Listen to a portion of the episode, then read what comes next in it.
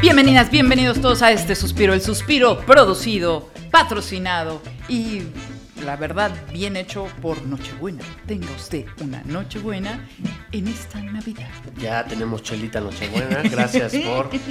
Oye, eh, pero antes traían un tapón bien bonito. Sí, la neta es que yo creo que ya le perdieron el amor a la Navidad. Chafa, Pinches- chafa. pinches Tenían, la- para empezar, era un poquito más de mililitros. Es que también se pasan de lanza. A ver, Nochebuena, estamos en octubre, que no chinguen. bueno, pero si ya hay rosca de reyes, ¿qué pedo? Eso sí, ya, ya he visto Rosca de Reyes, creo que hasta en, rosca de muertos. en julio. rosca de muertos. Rosca de... Una concha ¿Qué muerta. tal el TikTok de la española que dice, los mexicanos hacen pan de muerto con cenizas de a de veras de muerto? bueno, Sí, sí porque sí españoles. Eh, ellos güey, siguen creyendo que nos comemos los corazones. De puerco sí, ¿no? Saben buenos, ¿no? De res también. De, ¿no? re- de pollito, ¿cómo Uy, no? cómo En- no. Salmuera. Sí, lo que era el hígado y el corazón. Oye, ¿por qué el se de- comen esas mierdas? ¿Por qué se quejan de la llegada de Colón y los españoles? Si no fuera por nosotros, ustedes seguirían adorando al sol. Eh, eh, el sol sí existe. Sí, está muy bueno. Está chido. Viva la raza. Para más memes como ese, sigan al Facebook de Chido y Chale. Está muy Que bueno. no cálmese, estamos consiguiendo. Pues él los es memes. Lalo Rivera. Ya lo escucharon. Ah, hola a toda la bandera. No lo ven, pero sí lo escuchan. Es correcto, gracias por la presentación. Polimnia Romana es mi cojojojost de esta aventura suspirante que llega hoy a su episodio número 49. Como en San Francisco. Estamos a uno del tostón. 50. Ya estamos- ya ¿Qué estamos son bien. como bodas de plata, las del 50? Porque Sí, de oro las son de- 75, creo, ¿no? Ah, no, son 25 plata y 50 No oro, sé, ¿no? pues ya estamos como. de- Es que, güey, de alguien que 70. dure 75 No años mames, de casados. pobre. No, pues la vida, güey, no, la longevidad. O sea, que se casaron a los dos. 12, ¿qué es esto? ¿La Sierra de Guerrero? Ay, no te rías. Sí, ¿Son golica o ¿Qué es esto? No. Irán. Pero bueno, hoy tenemos un, un gran episodio que preparamos, obviamente, pues hubo tiempo. Ah, el, el Para- triatlón, tri- triatlón va a Eh. estar de re.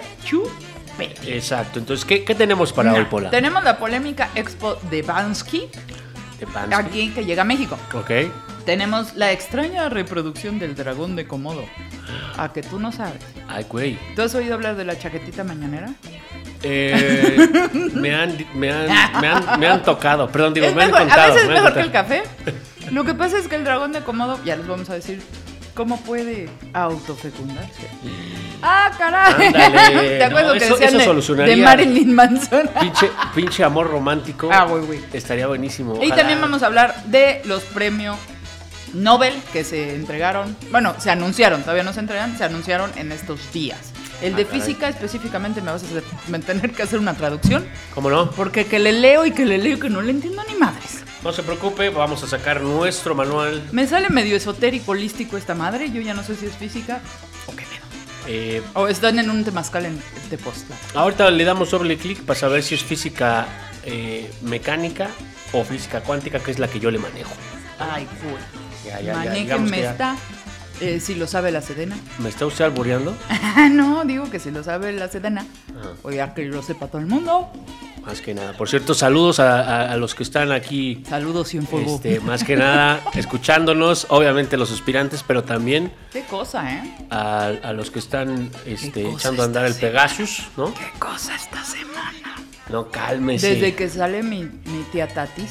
Se la- Oigan, nos fuimos y el desmadre Kerman. ¿Qué pedo? O sea, O estamos uno en suspiro semanal y se portan bien. Decimos, vamos a tomarnos un break. Ah, no, porque estamos en suspiro semanal. ¿Qué pedo? Ni hay notas. Exacto. y nos descansamos, ¿qué? Tres, cuatro semanas y tómala. La Tatis dice adiós. La Tatis. Yo tengo un amigo que nomás votó por Andrés Manuel por la Tatis. ¿Otro? Ahora no me Oiga, pues, que es buen cuando vino. me la encontré en el aeropuerto. ¿Qué tal? ¿No lo convenció? eh, no, dejes eso. Yo me acuerdo que lo primero que le dije es. Este, pues, el señor necesita. El señor está con nosotros y con su espíritu. No, necesita guía, ¿no? Necesita. Por favor.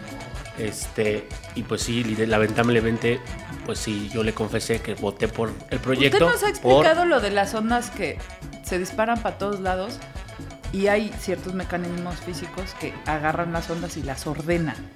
Pues sí, hay un experimento que se llama el experimento de la doble rendija, Esa madre. que, eh, eh, bueno, ya ahorita entramos en tema. Que pero no es de albur. No, no, no, no, no es albur. La doble rendija. En donde lo que hicieron fue, imagínense una partícula a, a- a través de un mecanismo, o imagínense una caja, en donde disparan una partícula y de pronto hacen una ranura enfrente de la caja. Eventualmente la partícula sale disparada por esa rendija y pusieron enfrente una hoja de papel como para saber dónde pega. Entonces, cuando era una partícula, pues todo el comportamiento era, de- era, era este, predecible. predecible. Ah. Siempre era un área. O sea, siempre hay un rango. Claro, claro. Un rango en donde sale por la dirección, sale en línea recta, ya sea en, en diagonal, lo que sea. Se formaba como una especie de círculo enfrente Mm, y como una distribución gaussiana para los que recuerdan sus, estudios de prepa. Pues hay un área en donde tiene más probabilidad en, en la que pegue. Y ahí se vea más negro y en, al- al- en los extremos se veía más clarito.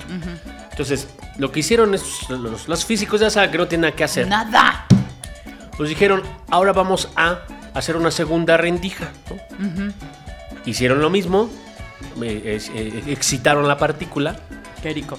y se dieron cuenta que eh, pues la partícula obviamente ya empezaba a tener otro tipo de comportamiento. El tema es que empezaron a analizar por qué randi- este, randi- rendija salía. Pues resulta ser, para sus pinches pulgas, ahí le va Inanita y ahí viene el tema de la física cuántica, pues que se dieron cuenta que al parecer salía eh, por, la do- eh, por, la dos, por las dos rendijas al mismo tiempo. ¿Ya ve? Por eso no entiendo. Ese es el tema. Cuando, cuando hay un observador, cuando hay un medidor de, de dónde está la partícula y por dónde sale, la pinche partícula solo salía por una sola dirección. Cuando le quitaban, le decían el efecto del observador, eh, la pinche partícula se comportaba como onda. Es decir, en lugar de que saliera por una rendija, parecía que salía por las dos al mismo tiempo. Entonces lo que, lo que proyectaba en la hoja este, en donde se impactaba la pinche partícula, impactaba varias veces en el mismo, en el mismo momento del experimento. Oh. Hasta dos veces o, o más. Ahí se dieron cuenta que hay un fenómeno que se llama el fenómeno del observador, que cuando se está midiendo el fenómeno, no pasa. Cuando no se está midiendo, pasa. Como el suspiro. Cuando no hay suspiro, pasan un chingo de cosas. Eso, eso, da, eso da pie a muchas cosas, muchas, muchas preguntas. Es pero que a lo que yo iba es que, ¿qué va a hacer Andrés Manuel sin la Tati? ella es la. Ella era la doble rendija. Para, no, ella era la, yo siento que ella es el efecto observ- el del observador. La porque ella, era- rendija. ella era la que, la que Claro. hacía que, que obviamente o le diera pena o no sé, Sí. o que el fenómeno no se comportara como, como, como, Ay, como oiga, sí se fue bien triste. Yo sentí gacho. Como que me vi. Pues yo creo que, no sé. Me vi. Yo Y- y- y- y ya le preguntaremos me cuando me la tope otra vez en el aeropuerto. Ya la próxima semana voy a Monterrey a ver si me la topo. Pero, pero yo creo que Yo me vi porque dije, ella se está yendo triste. Porque Sí. se fue triste. Y él se quedó encabronado. sí, yo, yo, Yo- Yo creo que no la corrió. no, Yo creo que no, ella, ella, ella- ella literalmente algo no le gustó, algo no pudo, algo no quiso, algo no estuvo de acuerdo. Ya no pudo. Porque ya no le gustaba desde hace mucho. No, pero Llegó un momento en que ya no pudo. Ya, fue insostenible el apoyo ciego. Ay, qué cosa. Sí, no, pero, pero bueno, ya, ya se sabrá, ¿no? En las memorias que nos comparta desde la chingada orador, ya que se vaya, ¿Usted cree que Este, se va a ir? va a quedar en nuestros corazones. ¿no? Eso sí. ya. Oiga, mucho, mucho jijiji, jajaja y nada de Uy, uy, uy. uy, uy, uy, ¿no? ¿Cómo le parece si, si empezamos? Oiga, pero la verdad a mí también me gustaría darle un giro a este episodio. Ok, con la de la física. No, ni madres. Vamos la a... del Bansky. Para, para que la banda, obviamente, pues aprovechando que usted tuvo en su pasado, para bien o para mal, la experiencia de haber acompañado al Pues no, fíjese. No tuve en mi pasado. Tengo en mi pasado. Es correcto. Bueno, tuviste y tienes. Y O sea, tendrás. sí. Ay, no. La experiencia de haber vivido con eh, Andrés Manuel López Obrador la otra campaña, que fue justo cuando recorrió los hinche mil municipios de 2456. esos. Incluidos los 418 de esos hijos. A mí lo que me gustaría, y, y aprovechando que los suspirantes la quieren tanto, Ay, no, hombre. escuchar, escuchar su opinión de el libro que bueno ya ya usted me dirá pero para mí me parece eh, ¿Qué libro? peculiar el famoso rey del cash Cállese. nos interesa saber qué opina usted y si usted va a sacar su propia edición Oye, no, no, no. ¿Sabes qué me gustaría hacer? ¿Qué? ¿Te acuerdas que hubo, bueno, hay una Biblia y luego están los ¿qué eran los ¿Versículos? Los versículos vers- versículos apócrifos. ajá claro Se vino una onda, ¿qué eran los noventas? Eh, no sé De los libros secretos de la Biblia. Yo, la- la- yo soy un poco alejado de, de ese libro y los versos satánicos. no, es que a mí me gustaría hacer como yo alguna vez, porque pues sí, porque eran un- las únicas escuelas en las que a mí me mantenían eh, encerrada en el salón, pues yo fui a este, escuelas católicas, gracias a Dios, para que acabarme Dios. de convencer de que por ahí no va. Exacto. de que mejor Pero adorar yo- al sol Yo ¿no? sí me acuerdo, a ver si nos ayudan los aspirantes que están más cerca de Dios que del diablo. Hay unas Biblias que tienen texto arriba y un textito abajo. Ya sé, usted está igual de perdido que yo, pero en, en algún momento recuerdo ese tipo de La neta es que los únicos lugares en donde yo he visto Biblias ahora son en los hoteles, muchos. O sea, ¿cuál más? No sé por, ¿Por qué hables el buró? Yo lo que he visto, yo lo que digo es, ¿por qué están las Biblias y por qué no hay un Corán y por qué no está el Popol Vuh y por qué no es- hay otras otras opciones? O. La Casa del Dragón, O sea, el baile de fuego y, y hielo. Exacto. Me gustaría que el libro del Cash, que pues sí, lo tuve que leer. ¿Ya lo leyó? Pues es que me preguntó todo el mundo y dije, no puedo estar haciendo esto. Ah, este episodio se va a poner A ver. sabroso. primero quiero decirle que me llegaron las fotocopias. Ok. Luego me llegó el PDF. Es el libro más distribuido en México. pobre ¿no? Grijalvo. Es- O sea, todavía más No que el libro vaquero. Más que las copias del Baldor. No, está cabrón. O sea, más que el pinche acordeón de matemáticas de, de No, la cálculo Usted de la porque prepa no llevaba el Bademecum, no chingue. Bueno, Ándele. ahí le va. Me lo mandaron, pero sí quiero decir que es bastante gacho Ajá. leer un libro en PDF. No, no por su vista, sino porque está gacho para la editorial, que además pues van para abajo las editoriales, pandemia, este, las cosas digitales. Pero también para la autora. O sea, está gacho, a ver, porque si lo leen los chairos. En PDF dices, pues sí, esos güeyes no le van a poner un peso al libro. Está bien y están en todo Claro. su derecho. Pero acá los de "Nah, pinche Andrés Manuel y este, este, los anti, los derechairos. Sí. Si eres derechairo y quieres apoyar a la autora y a la que y el su librazo y ay, que destapó la corrupción, Mínimo cómpralo. pues cómpralo, cabrón. Pues sí. O sea, no seas gacho con la autora que te está dando armas para pegarle a Andrés Manuel y con la editorial que te lo está poniendo en la mano. Claro. No, estoy- eso Entonces, totalmente está bueno. gacho. Si lo van a leer para criticar o para echar porras, cómprenlo. O Claro. sea, tampoco está tan caro. En Amazon está en 200 pesos. Exacto. O, O, no opinen. Lean otra cosa. creo que hay en Valderas. Ahí está también. O sea, más barato. Piración. No, sé si es pirata o robado, pero ahí. ahí El está. asunto es que ese libro, a mí me gustaría agarrarlo y ponerle lo que realmente pasó en la parte de abajo de la página. Mire usted, hoy le vamos a dar una oportunidad después de después de Otra el triatlón de, de que nos cuente, ¿no? Y a ver, usted No, que ya lo ¿cómo leyó. Después del triatlón, pues nos vamos a echar dos horas de. Yo mejor guarda el triatlón. Porque usted lo pidió. ¿Cómo no? Con todo gusto a la chingada el triatlón. A huevo.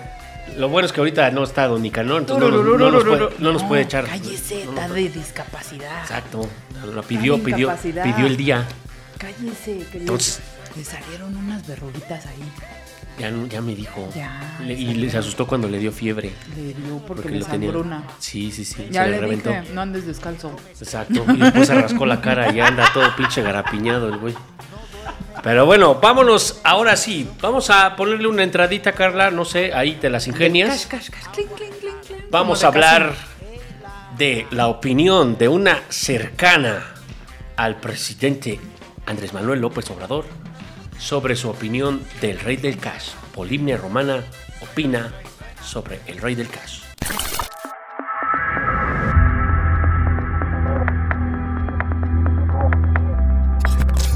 Pues ahora sí que, ahora sí que hizo con lo que quiso con el pinche podcast, pero está bueno. A ver, es que no me voy a llevar dos horas en, en el premio Nobel cuando usted está en chingue. No, no, no, cash, pero creo que más de uno, ya sea por morbo o por realmente querer ahondar más en el tema, nos preguntábamos, a usted como cercana a- al, al- al- al AMLO, pues la opinión. Mi primer pregunta en ese sentido, y permítame eh, personificar mi, mi rol de entrevistador, A ver. para presentarla, como no, con todo gusto. Eh, para todos aquellos que no conocían a Polimnia más que como la co-conductora del Suspiro de Tocino, deban de saber que Polimnia Romana es eh, veterinaria de profesión, eh, beisbolera de pasión. Eh, ella actualmente es diputada por el Partido Revolución, el Partido Re- Revolucionario, No. eh, ¿cómo se llama eso? güey? Es que De la revolución. el- el- ah, sí, sí, sí. No expliques. Perdón, el, PRD, sí, el amarillo. que ah, luego sí. ya que de democracia social. Sí, sí, sí, Partido de la Revolución Democrática, PRD por sus siglas en español, actualmente está en función en la Asamblea Legislativa del Distrito Federal, Que ahora se llama Congreso de la Ciudad de México. Congreso de la Ciudad de México, cómo no, y eventualmente en algún momento de su vida, de en su carrera política, la inició de la mano de el hoy presidente de México, Andrés Manuel López Obrador, como... Vaya usted a creer. Fíjese nomás. Fíjese nomás. Fíjese nomás. 2003. Desde 2003 era usted jefa de ¿qué, Ah. logística, ¿cómo le podemos llamar? Pues mire, yo entré justo empezando el 2003, o sea, completito me eché el 2003. Yo entré como asistente de- del jefe de gobierno, pero pues no, mi chamba era más, o sea, a mí me vendieron bien mal el puesto, la verdad. O sea, Es el clásico, y- pues. Cumple tu servicio social, chaval. Nomás van a ser cuatro horas. Aquí nomás vienes Es en más, las te vamos a dar para tus pasajes, te decía, ¿no? Aquí nomás vas a venir en las mañanas. Hijo de su puta. Se- de, es, de eso, tres doritos después, nueve años, pinche quiropráctico me sale en un ojo de la cara. o sea, perdí mi vida, no vine a hacer a mi sobrino. Pero bueno, el puesto era, digamos, asistente Sí, logística. exacto. O sea, le, le- Pues sí, era de asistente, le coordiné al grupo de las hermosísimas gacelas. Claro que sí, el, el grupo que protegía al, al- al- al presidente, Sí, bueno, al jefe de presidente, gobierno. en entonces jefe de gobierno, jefe de gobierno. en los eventos este, masivos, ¿no? Así es, sí, porque me lo tiraban, cállese. no, pues, era un era- rockstar, como era- siempre. A ver, usted imagínese. cómo- a ver, eso no cambia. No, no, no. Eso no cambia. Ahorita, usted imagínese a Andrés Manuel caminando en la calle de la colonia Roma. No me chingue. No. O sea, se- pero además yo no sé de dónde salía gente con cartas. Yo sí, pero ¿cómo sabían que iba a venir? O sea, salía gente con cartas. Y yo sí, ¿cómo sabían que iba a venir? O sea, siempre traen una carta de Andrés para el jefe de gobierno. Claro, claro. Entonces, de pro- llegó un momento, su popularidad iba en los cielos y ya no podíamos caminar. Entonces ya teníamos que hablarle al Super Suru para que fuera por él, porque ya no lo podíamos mover. Y entonces él dice, no, necesito un grupo, pero no quiero el clásico guarura grandote prepotente. Dijo, pues mujeres que se confundan entre el populacho. Eh, eso sí, ellas sí eran policías. Ellas Claro. eran policías judiciales, que ahora sería policía de investigación en la fiscalía. Y ellas sí tenían un entrenamiento. Yo las coordinaba. Claro, usted, digamos, era la civil dentro Exactamente. del cuerpo de protección. Pero ellas se las sabían de tocho y traían con qué. Claro, con queso las quesadillas. Sí, güey, güey. Y desde, desde entonces, eh, la cercanía la llevó, me imagino que a lo que le llamaron la otra campaña. Usted lo acompañó en el recorrido que decíamos de, pues de alguna manera, recorrer toda la República, los 2000 y cuántos? 2456. 2400. No tengo que decir así, si no, no me sale. Tengo que decir 2456 para que se sientan un chico. ¿Cuánto tiempo en ese, en ese recorrido? Pues seis años. O sea, a ver, tres de jefe de gobierno. Uno de campaña, pre-campaña y campaña. Y luego, no, pues cinco de. Porque yo me salí en diciembre del 11. Ah, caray. Puta madre. No, sí, fue un chingo. Ahora, en ese inter, en ese, en ese de los 2.400 que los acabamos obviamente antes de los 5 años, también se incluían, este, por ejemplo, que venía la elección del Estado de México. Y entonces, pues, nomás Estado de México. Que venía la elección de Veracruz, nomás Veracruz. Que venía la elección de no nomás ahí. Entonces hacían las pausas en los, en los miles de municipios, en los municipios, para hacer esas campañas. Perfecto. O que se viene que Juanito.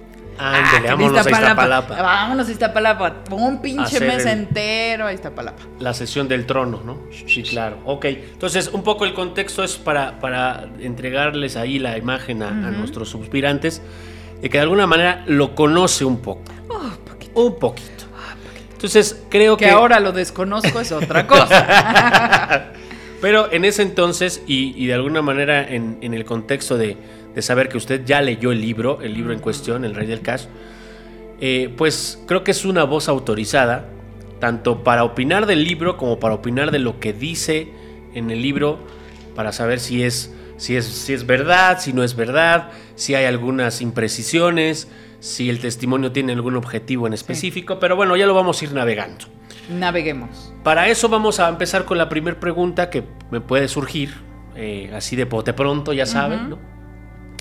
Eh, para usted, desde un punto de vista general, el libro es un libro que eh, tiene una descripción muy cercana a la verdad eh, o podríamos decir que no necesariamente refleja lo que usted vivió, conoció y sabe de lo que el, actual presidente de México. A ver, primero me gustaría definir para mí Claro. Que no soy doctora en literatura universal. No, soy veterinaria. Claro. Para mí el género no es periodístico.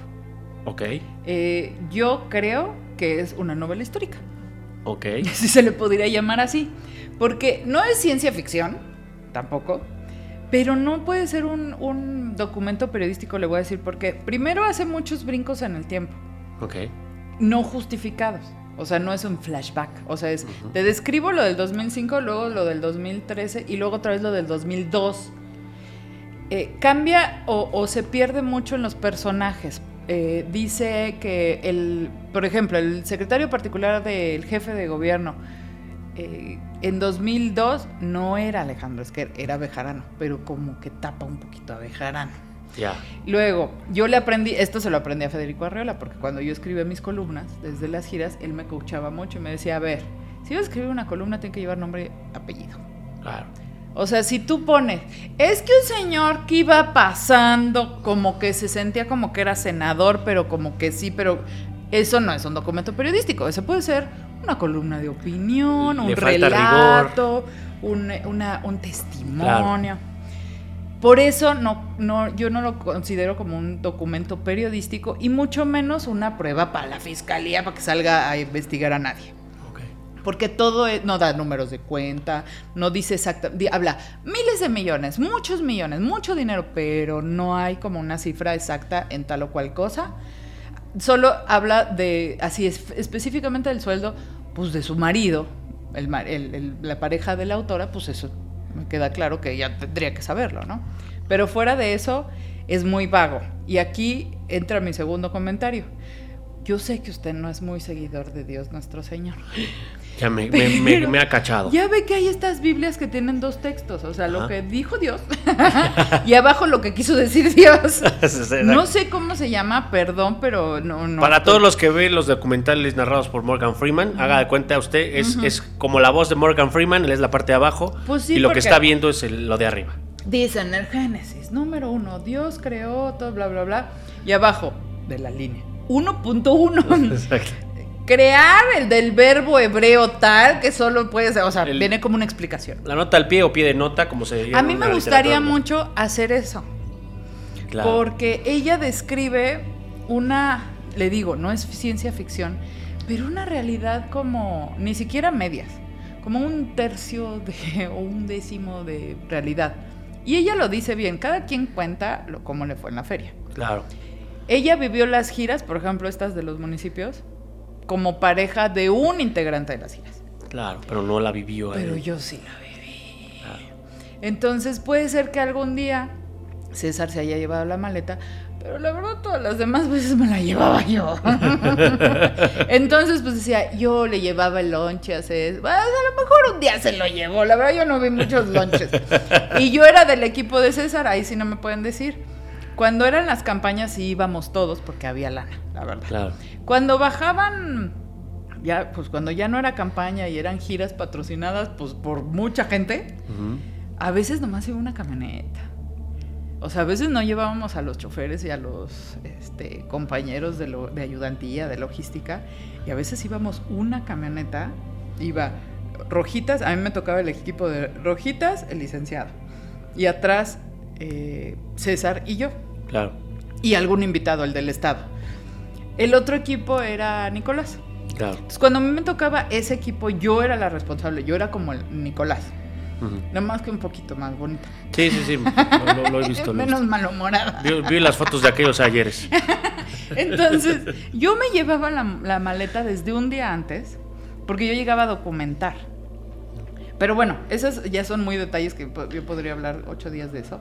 Pero sí me gustaría que capítulo por capítulo, ella habla de que a los trabajadores del gobierno del Distrito Federal les pedían un moche, o sea, un diezmo de su... A mí nunca me lo pidieron. Y yo muchas veces me encargaba de la oficina de Nicolás porque él viajaba mucho con Andrés Manuel al interior de la República como jefe de gobierno o a una reunión con Fufufu que no llevaba nada de ayudantía. Yo, yo, yo firmaba por ausencia el coordinador que era Nicolás. O sea, llevaba muchas cosas de la oficina de Nicolás y nunca me pidió a mí. Y nunca me enteré de que toda la planilla que estaba a su cargo, o sea, abajo de él en, la- en el organigrama, le pidieran. Claro. Porque yo me hubiera enterado, porque a mí me hubiera dicho, pues cada quincena recoge el dinero. Claro. O yo hubiera visto que alguien, "Ah, jefe, aquí está el dinero. O sea, por lo menos lo que yo sé, como me fue en la feria, la coordinación que le tocaba a Nicolás, no les pedían dinero. Y yo sí, y yo sí digo con nombre y apellido, yo tengo una tía, hermana de mi mamá, Rocío Bárcena, que trabajaba en atención ciudadana y jamás le pidieron un peso. Entonces, pues yo ya tengo dos áreas que no les pedían dinero. Si otras áreas le pedían, pues ella tampoco puede decir que a todos nos pedían. Claro. Así como yo no puedo decir a nadie le pedían. Claro. Sí, o sea, yo, yo creo que aquí el- tema, como usted dice, bien, cada quien opina como le fue en la feria. Eh, eh, y, y ahondando un, un poco más en el género, eh, ¿a usted cree que se podría más calificar esta, esta obra literaria como un testimonio personal? Sí, fíjese que sí, por eso le digo que yo no soy muy literata, pero me gusta la novela histórica. Y creo que es... Le voy a decir por qué me gusta más lo de novela histórica, pero sí puede entrar como testimonial. Usted ha visto las series del Chapo. Sí, claro. Ok. Son novelas históricas. Claro. ¿Por qué? Porque los guionistas o escritores se toman algo que se llama libertad creativa. Claro. Hay cosas que son hechos que nadie puede cambiar. Por ejemplo, el Chapo entró a la cárcel tal día. Pues eso no lo puedes cambiar. Claro. Ahí está. Hay documentos, hay notas periodísticas. Pero decir que entró triste, que estaba pensando en eso, O son que cuando entró un custodio le dijo, hijo de tu chingada. Sí, claro. Eso no sabemos. Podríamos decir, pues seguramente lo insultaron. Pero ya que dijo, a qué hora dijo, o el día de que mataron al cardenal Posadas. Claro. Todos lo sabemos. ¿Cómo murió? ¿Cuántos balas tenían en la panza? Pero ¿qué pasó alrededor si sí estaba el Chapo cerca, si el aeropuerto, si perdió el vuelo? Eso ya fue libertad creativa de los guionistas. Y yo creo que, que la autora de este libro hizo más o menos eso. A ver, se fueron a tal gira. Entonces, este, yo me tal- imagino- Y entonces, pues yo creo que Andrés Manuel le dijo a César que le hablara, que... sí. Porque O sea- también como, a ver, sería, sería incluso hasta sospechoso, y Ujú. déjeme acuerdo de, de, de, de Krill, sospechosismo. Exactamente. Eh, imagínese que en ese entonces ella no sabía hacia dónde iba a girar toda la historia que hoy conocemos de- Claro. de Obrador. Entonces, como para poder tomar todas las notas, todos los detalles y todas las, eh, llamémosle, precisiones que nos regala en su obra, tendría que haber completado la versión eh, histórica con recuerdos, pues que, y como lo decíamos aquí, eh, hasta este, neurocientíficamente, cada vez que tú te acuerdas de un recuerdo lo modificas Claro, pero además también y lo completas. es distinto que yo me acuerde de cuando me machuqué el pie. Exacto. A que usted se acuerde cuando yo le conté que me machuqué el pie. Exacto. Que no, no, sé, no y supe usted si se pasó. acuerda bien clarito porque ese día fuimos a comer. Y yo se lo conté y traía el pie enyesado. Pero bueno, avanzando Pero el más. dolor lo, lo yo. Sí, y se selló el recuerdo con el dolor de que tú lo viviste. Avanzando más en el contenido, ¿qué fue lo que más le, llam- le llamó la atención en, este, en esta idea de hacer como la versión eh, para, para explicar qué es lo que quiso decir la autora? ¿Cuál fue la imprecisión más que más llamó la atención Uy. de usted? ¿O algún par? Como para... Mm. No, a ver, uno, ella habla, habla mucho de la esposa del presidente. Ajá. Y dice ¿Cuál, que... la actual o la anterior? No, la actual. Ok. Eh, y dice que nos acompañaba en la campaña y que se escabullía para entrar.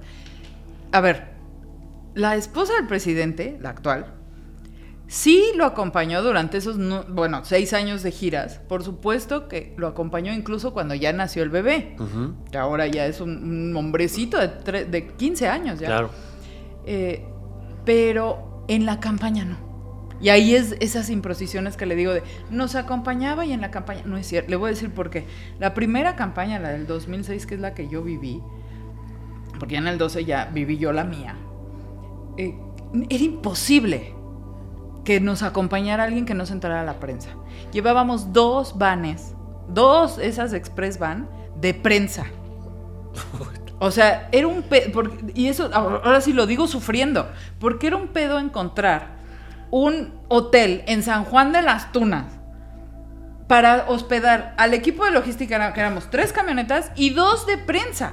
Claro. Yo no les hacía la reservación a la prensa, pero tenía que asegurarme de que se iban a quedar en el mismo lugar si no me la iban a mentar toda la vida. Bueno, y Claro. peor, no a mí, al candidato. Claro. Entonces yo tenía que preguntar, oiga, yo quiero tantas habitaciones, pero además quiero saber si tiene otras 20. Claro. Si no, no nos quedábamos. O sea, o tenía yo que buscar tres hoteles pegaditos para que todos cupiéramos. Imposible que fuera la entonces novia del, del presidente. O sea, no.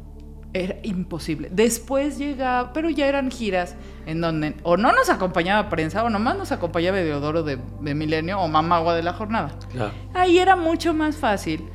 Pero además ya eran esposos, entonces ya como que no iba a haber escándalo que tapar. Otra cosa que ella decía, y este sí es muy grave, que es eh, después de la campaña del 2006, donde se recibe dinero de los partidos, eh, pues ya no teníamos para andar. Entonces Andrés Manuel crea una asociación civil que se llama Honestidad Valiente, AC. La recordamos. En esa asociación, eh, pues la gente que quería aportaba. De hecho, tengo que confesar que yo aporté 300 Pues baros. fíjese. ¿Tiene Fíjese. su recibo? Porque si no, no. Ah, ¿es, es deducible? ¿Me da Mira. beneficios ahora en, en- en la, en la, este, eh, no sé, en la campaña Bienestar? Pero bueno, en es- esa, esa institución sí tenía un número de cuenta y era público, al Sí. que incluso yo aporté. Y de hecho, primero estaba en HSBC y después, porque si hubo guerra sucia, incluida esta, HSBC dijo, ay, no, esa asociación es política, bla, bla, bla", y sin ningún argumento canceló la cuenta. Y le voy a decir por qué estoy tan segura de esto. Porque en ese entonces Mario Di Costanzo todavía quería mucho a Andrés Manuel. Ahorita ya no. Y tiene sus razones. Claro, buenas. válidas. Pero entonces, eh, o sea, Mario Di Constanzo es una persona sumamente preparada y especialista en temas bancarios y económicos. Y él dijo que no había ninguna razón para que HSBC le cortara la cuenta a Honestidad Valiente. Le lanzan el ultimátum, tiene que sacar el dinero, los cambiamos a Banorte. Claro, Pues para que vean la persecución que sí existía. claro. Eh, yo era una de las socias de Honestidad Valiente. Éramos cinco personas. Era Alejandro Esquer, Laurita, César, Gabriel Hernández y yo. Yo firmaba los reportes como vocal o no sé qué cosa era yo ahí. Yo firmaba y yo nunca vi miles de millones. Y yo lo firmaba.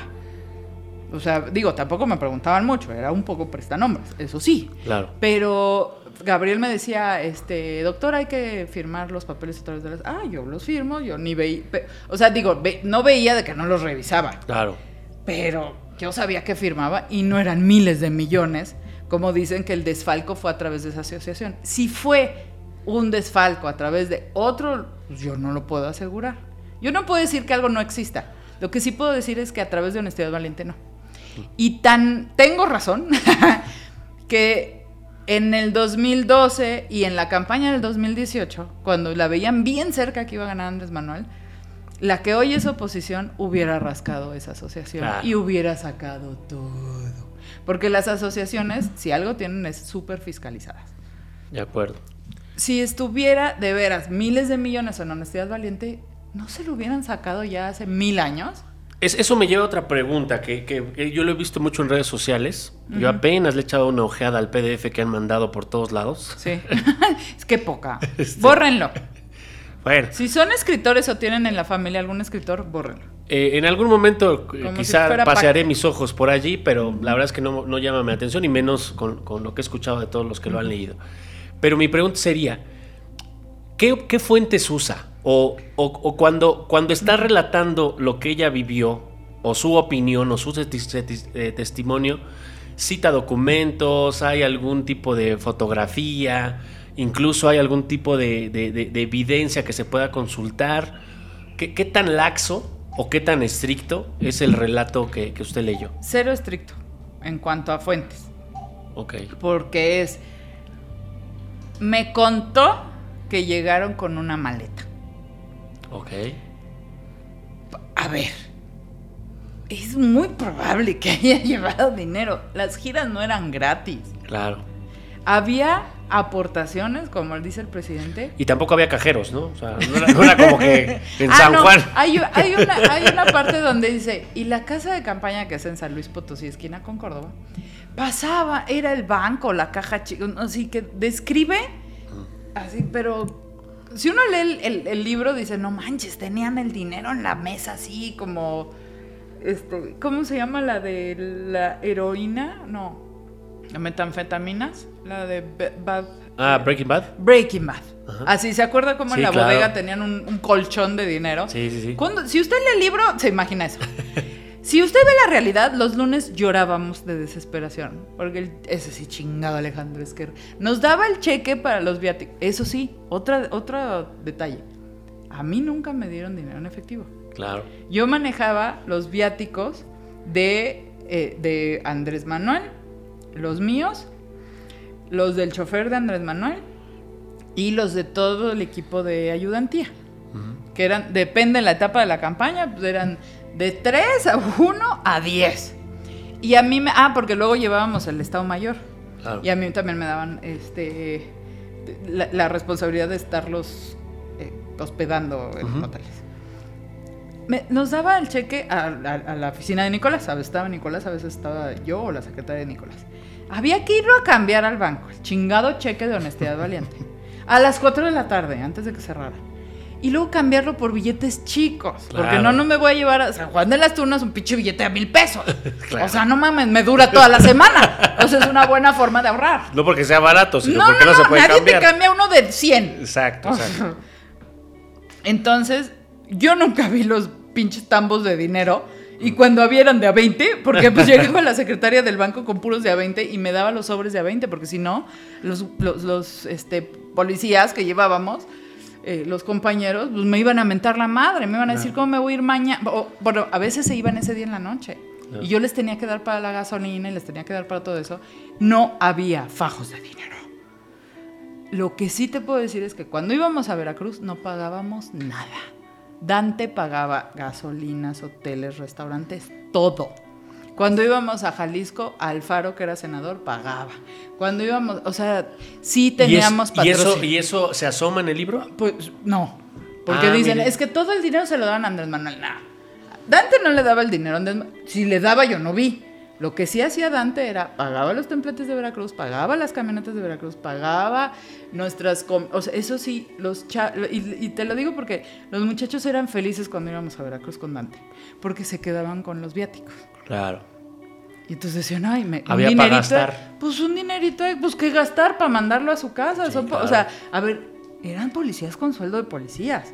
Si algo les quedaba de los viáticos, pues era ganancia para ellos. Claro. Y nadie se las iba a quitar. Pues si Dante nos invitaba a la comida, pues ya se quedaron con ese dinero de la comida, que nos daban 300 diarios. También, luego digo, híjole. Bueno, hace, hace 15 años estaba barata la, la- la comida sí, corrida. pero es que luego digo, si, si pinche Gabriel García o Alejandro Esquer se hicieron millonarios, qué poca, porque de verdad la pasábamos de la chingada. Y eso es lo que me gustaría poner en el anexo. Claro. O sea, ella dice, ah, las giras en hoteles lujosos. Güey, pues solo que han sido después del 12, porque yo nunca vi un hotel lujoso. Solo una vez nos quedamos en una fiesta americana y, me, y, y sí me, me tocó, me tocaron jetas. Te voy a decir por qué. No, algo había en Puerto Vallarta. Teníamos que ir a Puerto Vallarta y siempre nos quedamos en el Fiesta Inn, que eran alrededor de mil pesos, a veces 900, 800, a veces 1200, depende de la zona. Pero esa vez estaba todo hasta la madre. No sé si era Semana Santa, algo, carnaval. Entonces nomás había en el fiesta americana. Y no era muy. O sea, en vez de mil pesos íbamos a pagar mil quinientos. Claro. Pero era fiesta americana. Y el de Puerto Vallarta, no sé si lo conoces, un pinche palapa precioso. O sea, bonito. Sí, claro. No, pues me levantaron la ceja. Así de, ¿por qué nos quedamos aquí? Y yo, pues, porque era lo único que había. Eh, entonces, ni modo. Pero nunca nos quedamos en hoteles de lujo. Ya hubiese querido mi quiropráctico que yo le dijera eso. O sea, no, nos quedábamos en, en Motocintla, Chiapas, Dios mío. Oiga, Era baño comunal. pa- para, resca- para rescatar a uno que otro derechairo, Perdón. derechairo de nuestros Ah, suspirantes, sí, déjeme, déjeme, también les doy algo para ellos, porque van a decir que se está yendo muy chairo nuestro episodio. Ay, Pero bueno, como decíamos, así como esta, eh, este, la esposa de César tiene su testimonio, aquí estamos dando otro más para que tenga un poquito más de referencias y forme su criterio. Si yo le preguntara a usted, ¿qué rescataría del libro que sí le hace sentido o que sí, de acuerdo a lo que usted vivió, sí reconoce en esas páginas? No le importa a nadie. Más que su objetivo. Que su objetivo puede ser noble en su cabeza. O sea, él puede decir, voy a sa- sacar al país adelante, quiero pasar a la historia. Pero algo que sí dice Luz Helena, la autora, y que sí es cierto, es que te puede decir que te quiere mucho. Puede decir que está muy agradecido contigo. Pero si su objetivo está arriba de ti, te va a pisar. Y por eso me vi en la Tatis. Porque cuando yo me fui de esa oficina y cuando lo vi por última vez como jefe, me fui muy triste. Me fui muy triste porque yo le dije, oiga, me están ofreciendo seguir una carrera política ya por mi cuenta. No le estaba pidiendo que él me hiciera candidata, que él me diera dinero para mi campaña. No le estaba pidiendo nada, me estaba despidiendo. Pero me quería ir como, como yo lo veo, a- como yo lo veía a él, como un, un jefe y después lo quería ver como un compañero con el que yo quería seguir caminando paralelamente, pero cada quien en su carrera. Ya no quería ser, pues la que pasara el café, la que hiciera las giras, la que hiciera las reservaciones. Ya no quería ser ella. Porque además creo que yo había aprendido mucho. Mucho más de lo que él cree que nos enseñó. Y me dijo, no. Yo, pero es que ya me están ofreciendo la candidatura y ya decidí que me voy a ir. No, no, no, yo le dije que no se metiera en eso. Cuando vi que me estaba enfrentando a una pared, le dije, ok, Lick, gracias. Y me salí. Y me salí como la tatis. Con la cabeza abajo, triste. No me acuerdo, pero seguramente esa noche lloré y si no, cualquier otra noche lloré. Porque me fui muy triste de que en vez de que me dijera, qué chido, tengo un tentáculo más y no me costó a mis cuotas de partido, me dijo, no, yo le dije que no se metiera en la guerrilla. Y yo, entonces me sentí, me vi mucho en Tatis, porque él así es. Si no haces lo que él quiere, no le sirves. Aunque le sirvas. Fíjate Está cabrón. que estamos diciendo. Sí, o sea, eh, si puedes, si, si lo analizas desde el punto de vista del, del- del objetivo, hace todo el sentido que sea así. Pero si lo ves desde el punto de vista de formar cuadros, de crear un proyecto, de dejar un legado que pueda ser sustentable en el tiempo, pues si el objetivo es más importante que, que- que generar esta, Claro. esta vinculación con la gente, eh, pues literalmente llegas, eh, pues... Y qué bueno que no le aprendí eso. O le aprendí lo contrario. Claro. Porque alguna vez cuando mi equipo se tuvo que desdoblar, yo fui líder de, de un equipo que ya yo creé en el 2012, cuando mi equipo tuvo la oportunidad de desdoblarse, me dolió mucho decirle a un integrante del equipo, lo siento mucho porque a mí me gustaría tenerte cerca, pero no sirves más allá. o sea, Claro. y entonces ahorita en vez de una posición tenemos dos. Y me duele y lo extraño, pero es mejor. Y él también de repente se siente, "Oh", pero no es que yo lo echara, sino, güey, crece. Somos aliados, pero además en otro nivel. Ya tú subes más, porque abajo de mí no vas a poder crecer tanto. Pero, eh, pero Andrés Manuel no lo ve igual. Y por eso se enojó mucho con Noroña, con Jaime Cárdenas y con Mario Di Constanzo, por cierto, cuando el PT les propone ser diputados federales. Y fueron de los mejores diputados federales. Pero como él no lo propuso, se, le quedaron atorados. A ver, yo creo que para mí el diputado que generaba agenda de oposición y Lo- vaya, vaya subidas a los estrados era Esos tres. Esos tres, porque Mario Di Constanzo yo vi en tribuna deshacerle el pinche informe a Carstens. Que Carstens es un chingón. Claro. Neoliberal, de derecha, pero chingón. Y si alguien sabe de dineros es él. Y Mario Di Constanzo se subía a tribuna y le hacía pedazos su informe. Pedazos. Esa es, un- es una pistolota.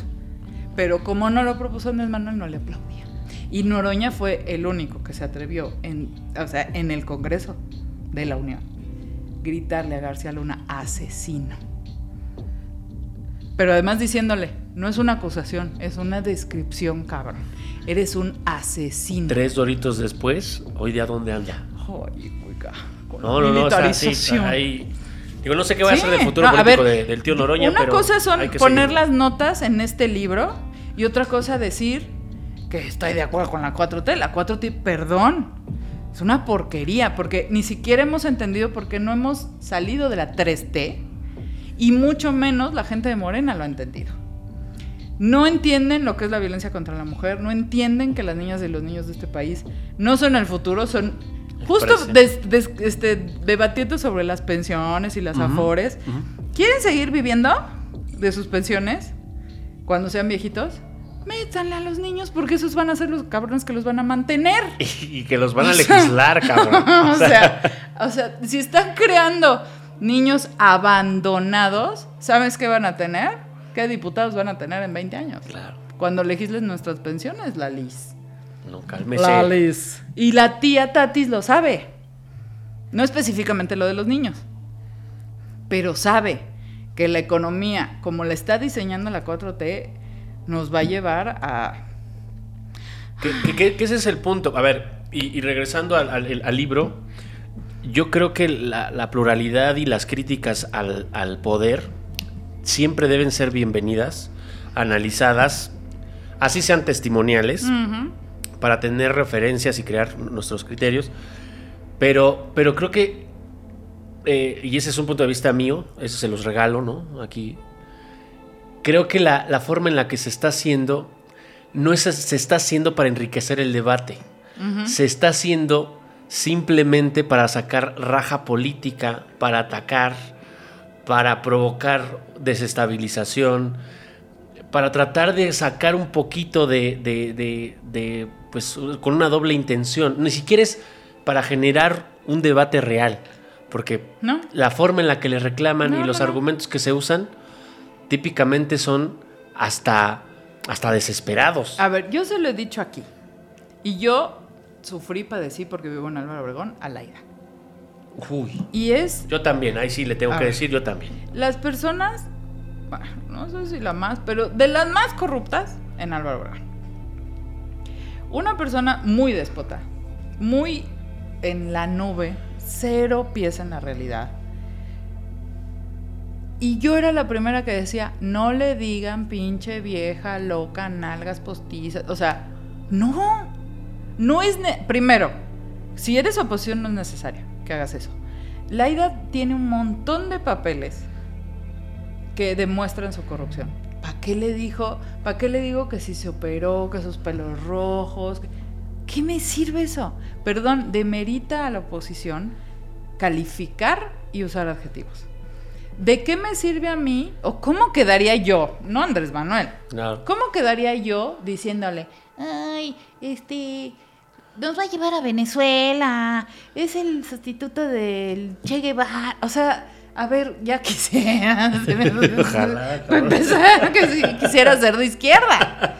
Yo creo que no es de izquierda. Necesitamos a Fidel que diga no es de Sí. izquierda. Pero yo no voy a usar jamás calificativos, adjetivos en contra de Andrés Manuel o cualquier otro. Los he usado en el pasado, sí, y me he equivocado. Y lo reconozco en este momento. Y yo jamás voy a decirle a Lili Telles, ay, este, vieja, no. Eh, eh, Lili Telles está en la alianza como yo y yo no soporto a Lili Telles. Y en cambio me cae muy bien la senadora Citlali. No.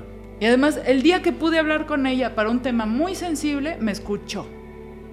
Y no nomás me escuchó, me dijo, ¿qué hacemos? Y Lili Telles no sale de, haz del trapo verde. O sea, Y, y que yo creo que ese- en ese tema también el, el, el Prezi está contagiado, ¿eh? O sea, Sí.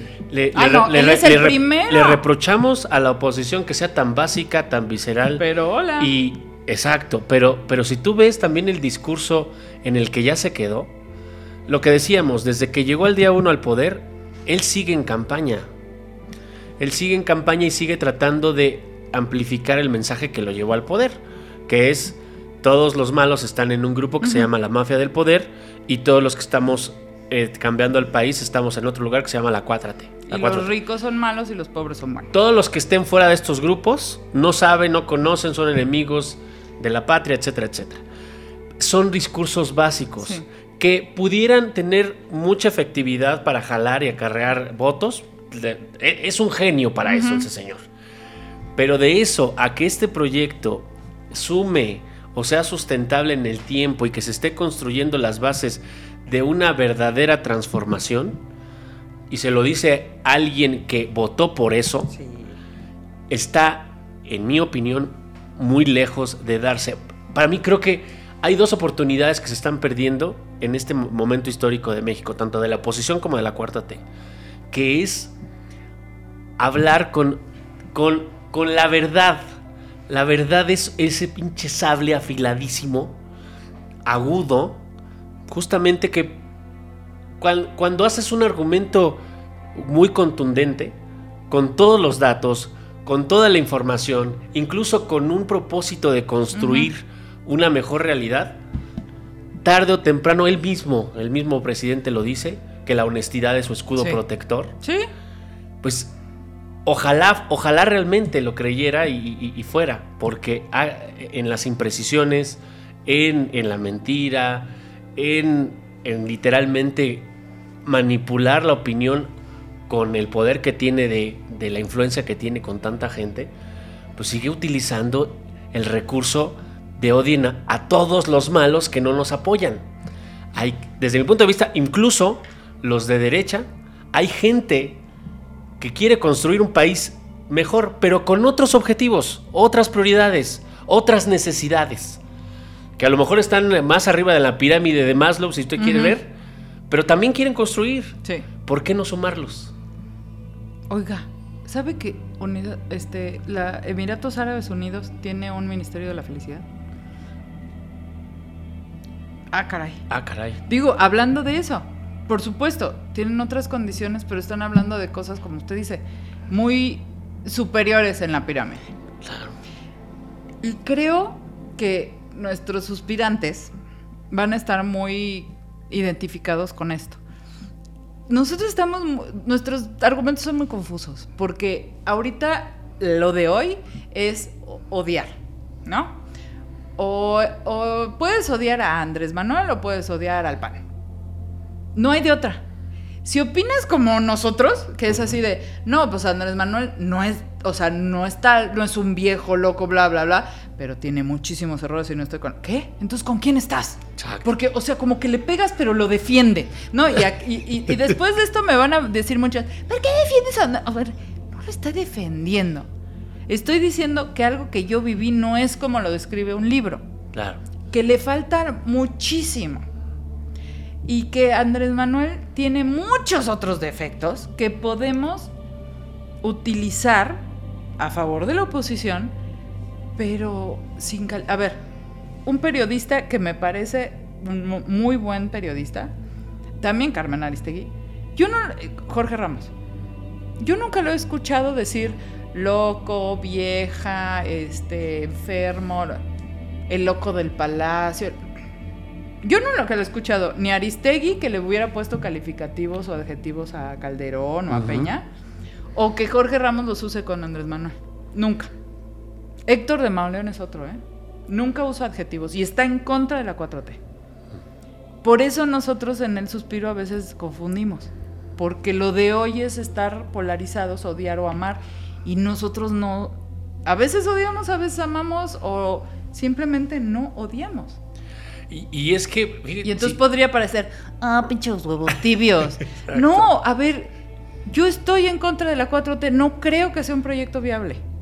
Es más, lo está demostrando, Sí, sí, no yo. No voy a pertenecer a Morena. Yo, a ver, yo no estuve en el partido Morena, pero estuve en la organización del movimiento y yo Claro. voté porque fuera movimiento. Estoy en el PRD convencida y contenta. O sea, si estoy feliz, pues qué pena. Pero así estoy. Pero no puedo permitir, si alguien me pregunta, obviamente, dejar pasar una mentira como estas. Por supuesto que las giras cuestan dinero. Por supuesto que el movimiento se mueve con dinero y el zócalo no se llena gratis.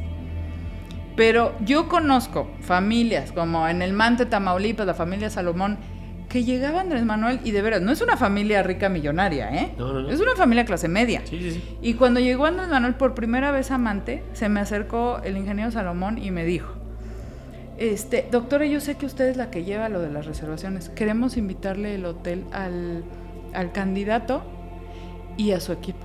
Y yo no, perdón, ingeniero, pero yo no puedo aceptar eso porque yo no sé quién es usted. Claro. O sea, perdón, pero no. No O vaya sea, creciendo y luego sale un libro que se llame. Dante, se lo adepto a un senador, pero usted no vaya a ser una barca. O sea, pues sí, yo no, sí, yo no lo, lo conocí en ese momento. No, que mire que nosotros somos una familia de Mante y así así. Ya me estaba, pero yo dije, yo no puedo tomar esa decisión. Llega Andrés Manuel, porque yo siempre me iba de avanzada. Llega Andrés Manuel y el ingeniero Salomón le dice, licenciado, le estoy diciendo aquí a la doctora que yo les invito al hotel, pero no quiere. y yo, perra, así, no, ni madres, yo no lo conozco. Y Andrés voltea, y me dice, es buen hombre, déjalo que nos invite. Y dije, ok, entonces sí. Un hotel en Mante, Tamaulipas, un hotel sencillo, un hotel familiar y además íbamos poquitos. Dije, órale, va. Entonces ya las habitaciones que estamos reservadas, la familia Salomón las pagó. No se quedaron pobres, tampoco fue un peso para ellos, fue un pequeño sacrificio, pero ellos estuvieron convencidos de Andrés Manuel desde el principio. Ese era el tipo de personas que nos apoyaban también. Claro, y estaba Dante, y estaba Manuel Camacho Solís, y estaba Marcelo cuando se quedó de jefe de gobierno. Por supuesto que apoyaban. Marcelo, yo nunca vi maletas de parte del gobierno de la Ciudad de México, pero sí nos hacíamos bien güeyes para pagar las cuentas de la PBI. Y Marcelo se hacía güey en cobrárnoslas. Claro. O sea, yo una vez vi una factura de 80, 90 mil pesos así de, ay, está pendiente y todo eso. Porque los, Así, los ¿Dónde está? elementos Debajo que, del tapete, man. los elementos que llevábamos los compañeros eran de la Claro. PBI. Mm. Y cobraban en la PBI. Y la PBI tú la contratas. Si Claro. tienes un price shoes, contratas a la PBI. Y honestidad Que valiente no significa que no les hayan pagado. Obviamente se pagó, pero no se cobró. obviamente. Que al rato va a salir el pinche. No les pagaba, O sea, no. no le pagaban a la PBI. Sí le pagaba. Ah, no, eso sí, yo les decía, a ver, nos invitaron a comida y todos ponían caras así de... Pero dejen buena propina, no sean culeros. Sí, claro. O sea, si iban a dejar 10 pesos, dejen 20. O sea, al final iban a cobrar como, iban a pagar como 150. Sí.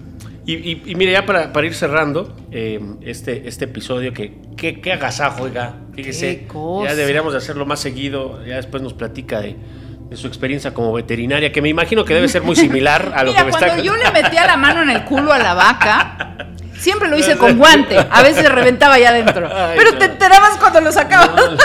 No, lo mejor era, metías la mano, eso era para el tacto. Eso se llama tacto. No, pues para sentir los ovarios y, y- e inseminar a las, a las vacas, pues les metes la mano en el culo. es un poco incómodo para ellas. Ok. Pero pues para salvar su vida y su especie. Claro. entonces, de repente sentías que ahí venía el pedo. Y ent- porque sentías la burbujita. Claro. Entonces, no, tengo mi cara a 5 centímetros del culo de la vaca. O y sea, entonces, y venías, sentías el airecito que iba caliente, obviamente, caminando por la mano, por la mano, por la mano, y ahí, ahí- ahí fue, ahí fue donde decidiste, tengo vocación para la Este, política. quiero ser diputada. Dijiste, si aguanto esta mierda, aguanto cualquiera. ¿eh? Si me salpica esta mierda. Oye, no, pero mi plumaje es de esos. que no se manchan. Y salíamos pecosos. No, que todavía y luego, trae- obviamente, te quedaste un rato así y entonces la caquita se secaba en tu cara. cálmese. Es muy bonito porque... Y llegabas y saludabas de beso a todos. ¿no? Mi amor. Esa era la vida. Se preguntarán qué hago aquí. Esta es mi No, historia. yo, yo quería cerrar con algo menos escatológico, pero bueno, bueno, gracias por esa Pero imagen. La mano en el culo de la vaca siempre funciona. Pero bueno, al, al punto en el que, que regreso para la, la charla y vaya poco que voy cerrando. Yo creo, yo creo que. Ay, espéreme. ¿Qué? Perdón, pero es que ahorita leí en el índice. Dígalo. Regalos, muchos regalos. Dice Luz Elena, hicieron una venta de garage con los regalos de Andrés Manuel. Ah, Hijo, hijo, ahí sí. Ah, ah, eh, eh, eh. Es que le voy a decir que había vacas flacas y había épocas en las que todo el mundo, este, ¿cómo se desconocía a Andrés Manuel? Todos. Y entonces nos- a veces era así de puta madre, ¿cómo vamos a sacar la gira? Y entonces era cuando, pues nomás que se vaya una camioneta. O sea, de veras, había tiempos sí, sí, no, no. electorales en donde nadie pelaba. A ver, creo que todo, todos Donde como que se pierden el contexto histórico, porque todos creen que Obrador es el que, os- el que hoy es, el que hoy está en el poder. no. Nadie se acuerda que en ese tiempo no solo era perseguido, sino obviamente le fiscalizaban las cuentas, en las, Sí. lo que nos lo acaba de contar. Sí. O sea, no, no era una situación fácil. No seguía el CISEN. Para Exacto. cuidarnos, ya no olvídese para espiarnos. De, de repente nos rebasaba el, el surito del, del CISEN, allá por Chihuahua. y tú se paraba y, y, pues nos lo emparajábamos y decían, es que es allá atrás. ya se Ah, pasaron. perdón, no. pa-". Y nos hacía lo mismo el narco, el ejército. O sea, todos estaban. Sí, Una sí, vez sí. nos siguió la policía, ¿cómo se llama? La de caminos. Ajá. Este. Ay, ¿Cómo se llama la de caminos? ¿La Policía Federal? Sí, Policía Federal de, de Cam- eh, y Caminos. Ah, Sí, sí, antes era la Policía Ajá. Federal, ahora la... La, La de Caminos, que era así, los verdes preciosos, y eran así, los más incorruptibles. ¿No? ¡Puu! Y tu puta madre. Pinches rojitas, pues vienes a 180, cabrón. estrenando Suburban. Y entonces, no- se no- o sea, nos emparejaban, nos paraban y se ponían adelante y se bajaban los oficiales. y así, de, "Pu- pinche multota, a ver la tarjeta de circulación, el escándalo, porque la, la camioneta está en nombre de no sé quién. No, venían con su libro de Andrés Manuel. ¿Me lo firma? Entonces, no, no, no. De veras, así, o sea, hubo muchas cosas horribles, como sí. toparnos al narco, pero también cosas maravillosas como que la Policía Federal de Caminos quería su autógrafo. Claro, y a Y ver, que lo paraban. No, no, no, no ganó porque no lo quieran. O sea, obviamente tiene, tiene esa, ese, ese carisma que hace que, que Pero la bueno, gente lo siga. el asunto es que sí hubo vacas flacas y una vez Laurita, que es su secretaria personal de toda la vida, organizó una venta de garage. Yo todavía tengo un espejo que compré en 50 pesos. O sea, or- organizó así donaciones y venta de garage. ¿De veras para los gastos de la oficina? Sí. Había épocas en donde la oficina, puta, Mancera mandaba cosas y Marcelo y todo el mundo mandaba de cosas. Pero había épocas donde nadie pelaba y no teníamos para la gasolina. O sea, la verdad, Claro. porque dependía de tiempos electorales. Se acercaba una campaña y entonces vendía el candidato, Andrés Manuel, ¿quieres ir a mi estado? Y ponía todo. No había campaña, nadie nos pelaba. Después del plantón y de la gira de Tabasco, que es la elección después del plantón, fuimos a Yucatán otra vez, después del fraude. Y los primeros eventos eran de 10 personas. Y Andrés Manuel hablaba igual que en las plazas de 50 mil. claro. Pero íbamos con 3 pesos en la bolsa. A mí me tocó ir a la, a la de golondrinas. No sé si no le avisaron a la gente, pero... Pasaba em- mucho. pero empezó con, no te, o sea, sin exagerar, empezó como con 40 personas. ¿Sí? O sea, y yo me enteré que iba a ir. Y en Golondrinas, Álvaro Obregón, Ciudad Claro, de México. Y ya después acababa con 500, Sí. ¿no? O más. pero literalmente o no o estaban A mal ver, planeadas, nadie le avisaba. Llegamos a pueblos de Oaxaca, donde llegábamos por carretera y la gente no salía. Y entonces llegábamos a la plaza así de puta madre, no avisar. Porque muchas veces no nos avisó, no nos avisa- no avisaban el pinche partido. Llegábamos y nos venía una señora, ah, ya viene el peje. Sí, aquí está. Es que no escuchamos el helipuerto, el helicóptero, la, la pinche desmadre de las de los aviones y de este avionetas, porque ahí nadie llegaba por coche. Claro. O sea, eso no trae ese libro. Sí, no, eso me tocaba a mí, pero soy muy huevona. No, a ver, el, el mensaje yo creo que sobre el libro, ya para ir cerrando en este, en Ay, este sí, ya aspecto, está es cerrando usted hace una hora, perdón. cada, cada, cada quien puede formar su opinión. Y si quieres alimentar el odio eh, a un proyecto de forma irracional, léetelo como si fuera un- una, eh, una biografía exacta. ¿no? A ver, ¿quieres chicar a la 4T? Lee sus programas de gobierno y compáralos con el presupuesto 2023. Sí, pe- pero, es- ese- pero esa es la forma correcta. Yo lo que estoy diciendo, yo lo que estoy diciendo es, ¿la quieres fácil? Ah. ¿Quieres sumar al debate Fácil, de odio? Dile, eh, te loco, dile. Incluso nosotros, bueno, yo lo hice incluso con Peña Nieto al principio de cuando, Ay, cuando el de- ganó, No, lamentada masiva. la mentada masiva, etcétera. Y llega un punto en donde dices, ¿y de qué carajos Sí. me sirve? O sea, puede Sí. ser catártico, Sí. el chinga tu madre es más Ah, catártico este que libro nada. fue catártico, ¿eh? Qué bueno por que- los Elena. Que Qué de eso sea objetivo, que de eso que sume a la verdad o que sume a un proyecto de una nación mejor. No, este, incluso el título. O sea, es, es- es tendencioso, tiene un objetivo específico. Y si usted está alineado con ese objetivo, mm, cada quien. Sí, Súmele, léaselo y repítalo, como usted quiera. Sí. Pero mi recomendación es que pues, lo único que está haciendo es sumar a la misma mierda que Sí. nos tiene como estamos, que Ah, es Oiga. trabados ¿sabe? en Le el voy a decir, a ver, moraleja. ¿Quiere pegarle a la 4T bien? Lea a los guacamaya. Exacto. O sea, ahí viene nomás que el pedo de los guacamaya es que le pegan a Andrés Manuel, por supuesto. Por supuesto. Porque está en el poder. Pero también otros. Otros de antes. O sea, los guacamaya no filtraron del 2018 para acá, ¿eh? Que, que ahí, que ahí la, Por quien eso está filtrando. no hay tanto pedo. Sí, no, y quien está filtrando también son los medios. Claro. Y los medios que les conviene de alguna manera tener más resonancia de los eh, hechos que tienen que ver con el gobierno actual. Eso también. A ver, ya no somos niños en el análisis político. Lo que hay que agradecer en esta supuesta polarización, porque de verdad tampoco existe. Usted va a una fiesta familiar, a lo mejor en elecciones sí hay discusiones de por quién vas a votar. Pasan las elecciones y no es que no vayas a visitar a la familia porque ellos votaron por un color que tú no votaste. Bueno, mi familia sí es así. Pero su familia es rara. mi familia está re buena. Bueno, pero en eso general, Voy con el código de familias de Cuba y voy a hacer mi familia por elección porque la mía está de la chinga. pero el, el- el resto, y bueno, y si son así, qué triste, la- la- la- las que quienes esté escuchando. El resto, la verdad es que incluso la sentencia de la política nos vale madre porque de política, religión y, y- y deportes no se habla porque eh, dividen. Y menos de las opinión, bla, bla. estampitas del panini. Exacto, e- eso no estoy de acuerdo, pero no estamos polarizados como supuestamente se dice. Sí tenemos opiniones encontradas en muchos aspectos, Claro. pero todos cre- queremos una cosa.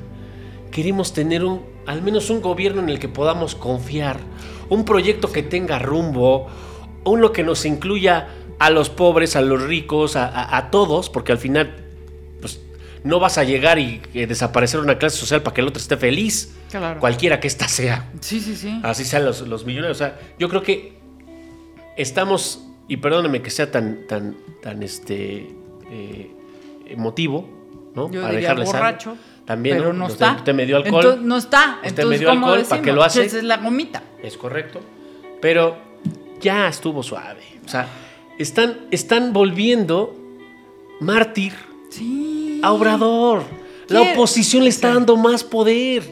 Está, está literalmente. Oiga, yo estoy en la alianza. Yo estoy en la oposición. no, no, no, me le refiero. sé- no le sé decir un proyecto para el 24. Ahí está. No le sé decir. Míos tengo, pero yo como diputada del distrito 18. O sea, yo estoy chiquitita. si usted me dice, ¿cuál es el proyecto de ciudad del- de, la alianza? Mm, quita Morena. Y si me pregunta, ¿cuál es el objetivo de la alianza federal? No, no. Mm, quitar Obrador. Algo que no han O sea, entendido es que sí. no solo está en el poder. Pero están con Andrés Manuel. Andrés quiere. Manuel quería quitar la mafia, la quitó. ¿Y qué hizo? Mi madre. Pues ese es el tema. Entonces no hay que, ya luego no hay que quitar. Este, este proyecto de, cuarta, de 4T necesita crítica, crítica objetiva y crítica inteligente. Los invitamos a darle doble clic un poco, a, a tratar de entender si es el Ay, odio lo que está me- impulsando la opinión. que pocas cosas de los millennials me gustan. Y una es esa, dale doble clic. Que es así como, güey, no te claves en la textura de mis tiempos del Santos y la tetona. o sea, yo decía, güey, no te claves en la textura. o sea, Claro, vete claro. al fondo. Ahora se dice, dale doble clic. Sí. Pero Está bien. No, el punto es profundiza. O sea, yo creo que todo mundo nos creemos expertos en, en- Ah, en- huevo. en temas que no tenemos la menor idea, ¿no? Ejemplo. es el mejor placer, ¿no? Porque hablar de lo que uno no sabe, puta, es lo mejor, ¿no? Y recomendar en la vida ajena es también, ¿no? En esos dos deportes que somos expertos Sí, y deja todos. a tu marido, cabrón. Exacto, pendeja, ¿por qué lo haces? sí? Exacto. Y cuando te toca, puta, Ah, y ahí estás. Yo ¿no? soy la pendeja, pero poquito. Pero el punto acá es, pues, entender que nosotros también somos partes de ese pedo. Sí. Si te, si te adoptas un mensaje que lo único que va a sumar es, de nuevo, una batalla contra un proyecto con el que no compartes solo porque no te gusta, porque te cae mal, Pues por eso el fraude, luego por eso votamos. A ver, ¿por qué ganó Andrés Manuel? Porque ya no queríamos al PRI y al PAN. Pues sí. O sea, ¿por qué ganó Morena en la ciudad? Pues porque ya no querían al PRD. Así Sí, es. sí, sí. Así es. A ver, la 4T tiene la ciudad por culpa del PRD. pues sí. No, y Y yo, se los digo, hijos de la chingada, se los dije en el 15. Pero es nuestra culpa. no, y, y yo hago un... No hay que volver Esto va a dar pauta, va a dar pauta. No hay la- que quitar Obrador para que llegue Lili Telles. No, no, no. no, pero, pero tampoco no hay que no hay que dejar que, o sea, hay que creerle todo al peje, hay que decir No. que es el inmaculado, es el ¿No? Mesías. No. No. Pero a mí lo que a ver si si si algu- alguien de la oposición está escuchando esto, es neta los necesitamos. Sí. Pero los necesitamos Propuestas. con agudos, inteligentes. Dejándole de decir, ay, el loco viejito está, está enfermo, es que se le va la onda. Pues sí, cabrón. ¿Viste cómo se quedó con- eh, pausado ¿Viste en, el- el- la mañanera? No. ¿Viste? Ya ves cómo está enfermo, se va a morir, por eso no puede. Este, ¿Viste cómo es un este Bueno, a él mismo se le están regresando sus tweets. Exacto. Por eso hay que tener cuidado con nuestros tweets. Si, al presidente se le están regresando, imagínense a nosotros. Eso, hacer una colección de todas las cosas a que él se, se quejaba. están, a ver, a mí se me están regresando mis tweets en contra de los chuchos. Exacto. Por eso el desde internet se escribe Pre- con tinta. Prefiero a los chuchos. Entonces, ahí por favor es sumémosle al debate. Yo, nos estamos diciendo alínense con nadie. Usted de verdad consuma lo que quiera, crea su propio criterio, cree su propio criterio, pero sume un debate que construya. Si, si lo único que va a hacer es desahogarse, mentar madres Ay, y, bueno. y simplemente proyectar, pues, pues la carencia de, de- de análisis en su, en su, eh, sí, en su reflexión, pues, pues eso tenemos un chingo. Sí. Ya. Y la verdad no funciona, le están dando más pinche poder porque lo están victimizando. O sea, le están pegando al, al- al enfermo, al pobre enfermo, que se para todos los días bien temprano. ¿Qué les dijimos del perro tap- pa- tap- este, bateado? Sí, entonces, ¿para qué, ¿para qué le pegas por ahí? Pégale por justo esto. ¿Cuáles son los proyectos? ¿Cuáles son las minorías que no está aceptando este supuesto proyecto de izquierda? Viene, le estoy diciendo ahorita. A ver, Carlita, sácalo antes del martes. En el Congreso el martes votamos lo de la Guardia Nacional. Yo voy en contra. Ah, Yo voy en contra. No me parece su Y no seamos de hipócritas, nosotros los que votamos por el proyecto del acuerdo Votamos en contra de la dijimos no queremos la militarización. chairos. No se trata de que porque quien lo lidera es un hombre bueno, ya todos van a ser buenos. Es No un- pongan calificativos, pinches chairos. no, en serio. No, pero está sí, yo- padre, no yo- está yo- padre. Es un, es un llamado de emergencia, baby, y con esto nos vamos, nos cerramos. Baby, no me No, llames esa es otra. hay que poner esa. Nicanor ya se murió. No, no, no, Ah, estaba ok, descansando, le dimos incapacidad. susto. Bueno, como esto fue su episodio y usted hizo lo que usted pinche de esa, la vamos de a poner la de Baby. Bizcochito. Vale, ¿cómo ¿Es no? bizcochito? Cerramos con esto y esperemos que hayamos sumado un poco más a sus confusiones. No toque al gato porque es alérgico. Ay, cabrón, sí es cierto. Este, eh, Adopten gatos. Y pues aquí seguimos. Esperemos retomar la normalidad del suspiro en el suspiro número 50. No se lo pierda. Ay, coe. Nos despedimos con. Baby, no me llames que yo estoy ocupada olvidando tus males. Yeah, yeah. Yeah, yeah.